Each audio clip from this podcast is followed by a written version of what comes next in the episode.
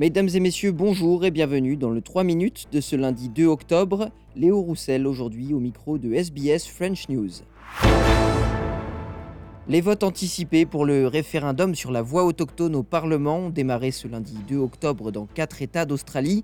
À compter d'aujourd'hui, les Australiens qui seront en incapacité de voter le 14 octobre prochain peuvent donner leur voix avec un peu d'avance dans de nombreux bureaux de vote du pays. C'était le cas depuis ce lundi donc dans les États du Victoria, de la Tasmanie, de l'Australie occidentale et dans le territoire du Nord.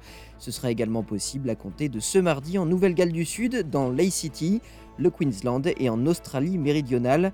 Malgré des sondages peu favorables, le Premier ministre Anthony Albanese a déclaré ce lundi qu'il restait optimiste, convaincu qu'un grand nombre d'électeurs indécis allaient changer la donne en faveur de la voix au Parlement. This doesn't change the way that we're governed. It doesn't change any of those circumstances.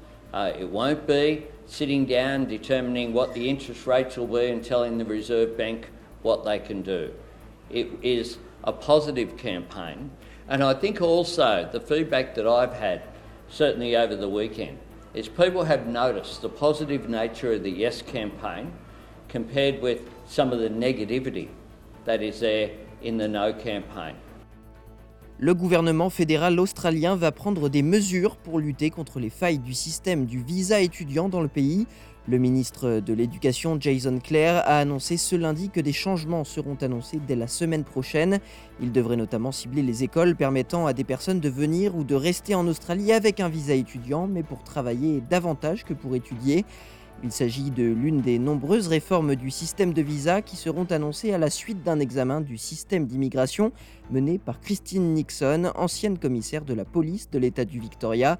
Cette étude avait été euh, commandée par la ministre de l'Intérieur, Claire O'Neill, à la suite d'informations faisant état d'un trafic dans le cadre du système de visa étudiant. Le ministre de l'Éducation assure que ces mesures viseront à protéger le système d'éducation australien. Where there are shonks or dodgy operators trying to exploit students and make money out of it, it's important that we crack down on this fast to protect the integrity of the system, and that's what the reforms we'll announce over the course of the next few days will be all about. Et puis ce lundi a été attribué le prix Nobel de médecine à Stockholm, en Suède.